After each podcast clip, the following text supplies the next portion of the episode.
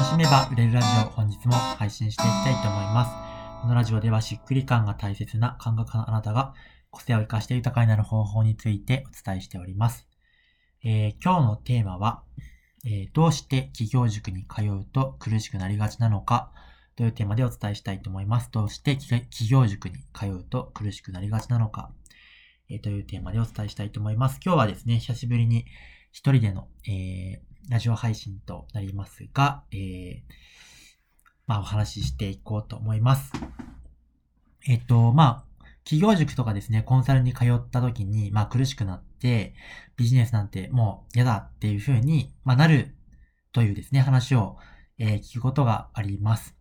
えっと、で、うんと、まあ、そこで苦しくなる人は、もしかしたら僕がですね、感覚派と呼んでいる人、感覚派と呼んでいる人かもえー、知らないんですけど、えー、感覚派っていうのは、えー、正しくてもすごくても、え自分がしっくりこないと行動できないというタイプの人が、え感覚派と呼んでいる人です。え既存のですね、あの、多くの企業塾っていうのは、うんと、売上とか成果っていうのを短期的に上げるっていうところですね、大事にしているところが、まあ、すごく、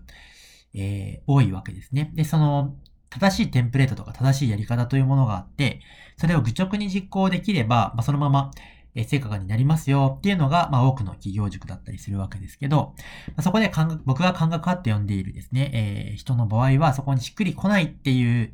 状態だとですね、動くことができないので、えっと、それを実行できなくて、えっと、あ、自分でダメなのかなっていうループにはまって、まあ、しまうというところがあったりするんですけど、まあ、なので、まあ、その、既存のですね、企業塾で苦しくなるのはそういう感覚派の人なのかなと思ったりするんですけど、なんで苦しくなるのか。まあ、4つぐらいですね、今日は理由を考えてみたんですけど、えー、感覚派であればですね、1つ目の理由としては、感覚を重要視したいからっていうところになります。えー、感覚を重要視しない。企業塾っていうのは、売り上げを上げるためのですね、えー、ノウハウであったり考え方っていうところを学ぶところなわけですよね。なので、えっと、感覚、自分がどう感じているかと関係なく、えっと、売り上げを上げるということの、えー、理論、ノウハウっていうものをですね、お伝えするのは企業塾であるということですよね。で、まあ、それだけでも、あの、ものすごく、えー、奥が深くてですね、それだけそこにフォーカスしたとしても、えー、たくさんですね、伝えなければいけないこととかっていうのはあるわけです。なので、感覚っていうところをですね、切り分けて、えー、ビジネス、売り上げっていうものを考えていくっていうところが、まあ、えー、多くの企業塾だったりするわけですけど、まあ、それがですね、あの、感覚派であれば、しっくり感というものが大事だったりするわけなので、えっと、それを大事にされないとなると、どうしていいのかわからなくなってしまうと。で、その時にですね、あの、やる気がないんでしょっていうふうに切り捨てられちゃうので、まあ、まあ、落ち込んでしまったりとかですね、ビジネス向いてないのかなってなったりするわけですけど、まあそれは、まああの感覚派だから、そういうタイプなんだよっていう話で、まあ僕は話しているわけですけど、まあ多くの企業塾はですね、感覚を重視しないということになります。で二つ目の理由として、売上が正義という世界観が、まああります。で、えー、まあそこに染まれる人も染まれない人もいるわけですけど、売上を上げてなんぼ、売上を上げれば上げるほど素晴らしいっていう、え世界観のえ企業塾やコンサルが多いんじゃないかなというふうに、えー、思います。で、そこに共感してる人は全然 OK なんですけど、えっと、僕が思っているのは、えー、あくまで売り上げ上げるとかビジネスっていうのは幸せになるための手段であるっていうことだと思うんですね。なので、えっと、売り上げが一番上がっている状態が自分にとって幸せかっていうとそうではないと僕は思うわけです。なので、えっと、その、あなたがですね、どういうふうになりたくてそのためにはじゃあいくらをどういう手段で稼ぐのかっていう話。なので、売り上げ最優先じゃないわけ。だと、だとその幸せということを考えれば、売り上げが一番上げればいいというものではないというふうに僕は思っているんですけど、まあ多くの企業塾はですね、いかにもっと売り上を上げるかっていうところが、えー、まあ、大事だとされているわけですね。なので、えっと、売り上げを最優先に動いてどうなるかというとですね、あの、時間がなくなるわけですね。時間があれば、もっと売り上げ上げるためにできることがあるわけで、えー、っと、自分のすべてのですね、時間を使って売り上げを上げるというところになるわけですけど、まあ、そこにですね、疲れてしまうということも、えー、起こりやすいのかなというふうに思っております。それが二つ目の、えー、理由ですね。売り上げが正義という世界観。まあ、これは、えそれが本当にハマっている人とか売り上げが上げることが、え幸せに直結しているという人は OK なんですけど、そうじゃない人にとっては苦しくなる、え要因だったりするわけですね。自分が、えっと、お金よりも大事なこととか、売り上げよりも大事なことっていうところよりも、えー、売り上げを大事にするという考え方にいつの間にかですね、ハマっていて、えー、本来の価値観とずれているので、えー、苦しくなってしまうということが起こりがちかなと思います。三つ目が短期的成果を求められる。まあ、短期的成果を求められるっていうところで、えっと、まあ、3ヶ月で100万円稼ごうみたいなね、稼ぎましたみたいなお客様の声とか蔓延していると思うわけですけど、だからその短期間で結果を出すことが素晴らしいというふうにされがちなのかなって思うんですよね。で、それも、まあ、あの、合う合わないっていうところなので、合う人はいいんですけど、えー、合わない人の場合ですね、えっと、自分の元々持っているペースを崩して、えっと、無理やり早く動いてですね、成果出すこともできるかもしれないんですけど、それは短期的にはできるんですけど、じゃあこれ一生やれるんですかっていうと、まあ、難しかったりする場合がまあまああるわけです。なので本来の自分のペースを、え超過して、えっ、と、無理をしてですね、作った成果では続かないので、でもそれを毎月毎月やり続けなければいけないのかと。毎月毎月売り上げを上げ続けなければいけないのかっていうところに、まあ、疲弊をしてしまうということが、まあ、あるのかなというふうに思います。で、えっと、実際のところですね、僕は最低1年、基礎が身につくのに1年というふうに言っているわけですけど、あの、まあ、仮に3ヶ月で100万円達成できたとしても、それ自体では、もちろん自信になるとかそういういいところはあっても、根本的に実力がついているかってそうではなくて、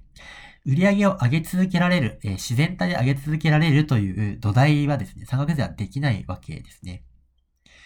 えー、なので、持続可能であるってことが大事なんですけど、それよりも短期的成果っていうところが重視されがちで、まあ、それは企業塾が3ヶ月とか6ヶ月で終わってしまうので、えー、その期間でどうにか成果を作りたいっていうところから、まあ、割とそういうふうになりがちだったりするんですけど、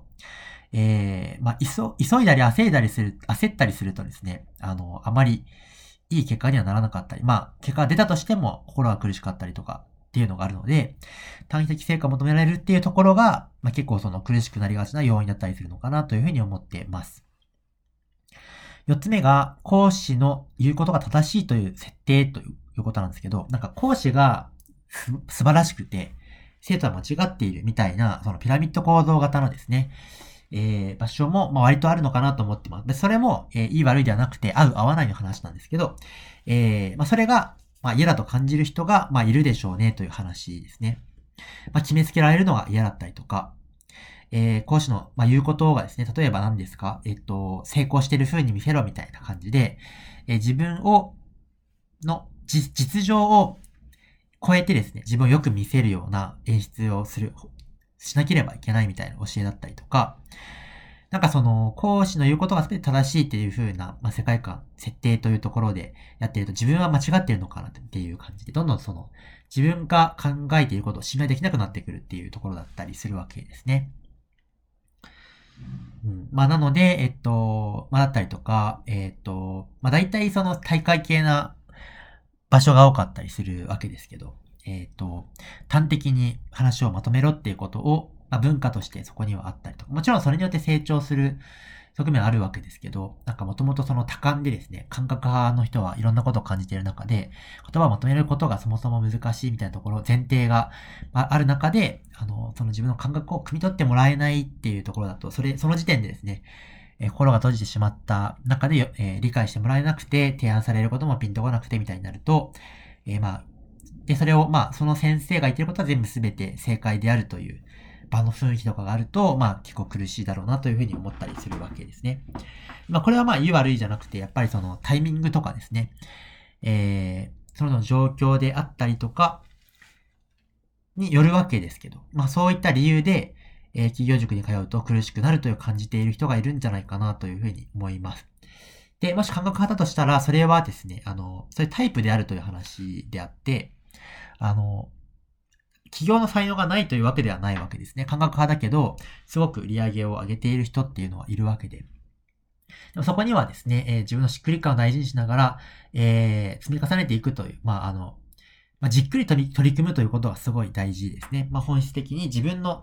えー、感覚に合った、働き方とか、えー、ルーチンワークみたいなことを組んでいったりとか、ビジネスモデルを組んでいったりっていうところが必要になってくるわけなので、えっ、と、ま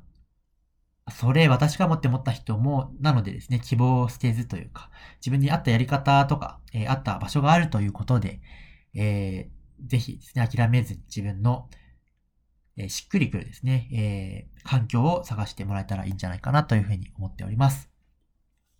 では本日はどうして企業塾に通うと苦しくなりがちなのかというテーマでお伝えしました。また毎日配信していきますので、また次のラジオで、えー、お会いしましょう。バイバイ。